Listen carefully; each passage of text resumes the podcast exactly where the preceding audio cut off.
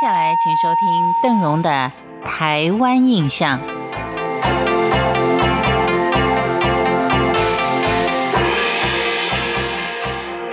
听众朋友您好，虽然是在过年期间，但是在这段时间，邓荣觉得相当愧疚，因为对于新冠状肺炎呢，台湾的感受啊是比较小的，所以呢，可能还沉浸在这个过年的气氛里面啊。一直跟大家拜年恭喜，其实呢，我们很难体会到现在呢，可能很多的武汉朋友，甚至于呢，其他周边城市的朋友，都心情蛮紧张的，蛮恐慌的。但是天灾人祸其实年年都有啊，只是轻重的程度不同而已。我们希望它能够赶快的过去。医疗单位或是政府单位呢，各个发挥自己的功能，生活用品的供应呢都要非常的充足。有时候想想啊，心理会影响生理啊，这个时候可能也只有带一点阿 Q 的心理啊，去自我安慰一下，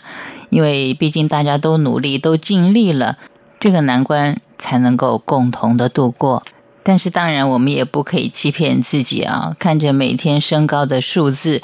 恐惧也是有的，所以这是一个不可小觑的现象啊。而疫情的爆发呢，其实多少也显现了我们的原始本性，也就是求存求活。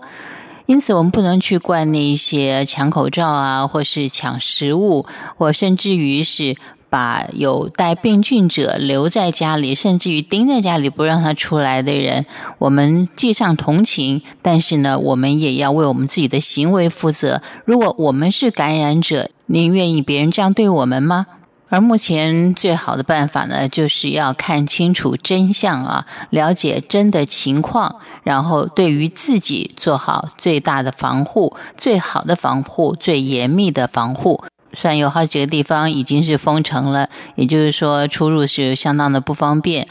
但是呢，邓荣觉得最好的方法就是封家，把自己封在家里头，然后赶快准备好一些粮食用品啊，尽量的不要出门。我想这也是杭州朋友们的建议。听起来蛮可怕，是封城，好像哪里都不能去。但是呢，有关单位还是会准备好了一些食品啊，按时的为您送上。所以呢，其实待在家里是不需要太操心的。而且一些陋习呢，也慢慢的为世人所揭蔽出来。那么，相信呢，大家对于物资很快就会得到你所需要的，也就是不管是有人故意的囤积，或是有人故意的哄抬价格，这些应该都是很快都会受到控制的。其实武汉的疫情爆发了这么多天，邓荣现在讲呢，都是综合了以往的所听所闻啊。那么跟各位听众报告一下，那么希望大家呢都不要恐慌，能够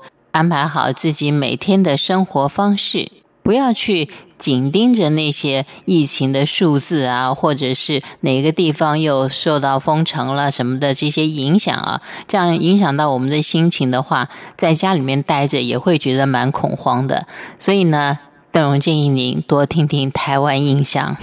但是最后呢，邓荣还是要提出一个相当严肃的警语啊，就是，呃，我们综合了很多的新闻媒体他们所公布的一些消息，或是预测的统计概论。武汉的肺炎可能没有那么快的就降下来啊，尤其这几天可能要更特别的留意。所以不管如何啊，这将近一个礼拜的时间啊，就乖乖的待在家里面。那么邓荣呢，尽量去取一些新的题材，向您做一个报告。当然有很多的朋友，他的家人呢，不管是在武汉也好，在温州也好，在杭州也好，也都有朋友在那里。但是呢，据从他们的口里面所传出来的一切物资的供应啊，都还是相当的充足，而且呢，对于管理上面。进出要量温度，也都是要勤洗手，也是基本的一个防疫措施。你不要说呃疫区了，就连我们上班的时候也是一样，我们也要量温度，